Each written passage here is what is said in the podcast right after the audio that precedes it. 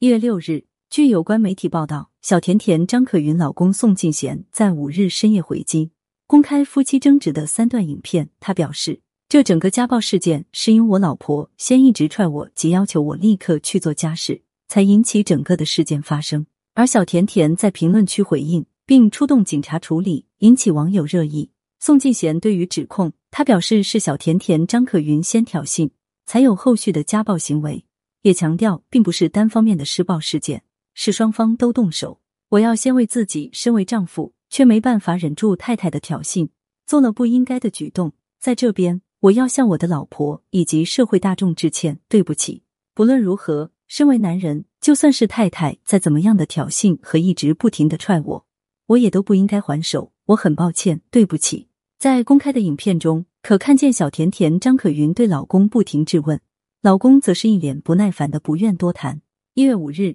小 S 好友小甜甜张可云曾在个人社交平台发长文控诉老公宋敬贤家暴，声称已经报警，并做好当单身妈妈的准备。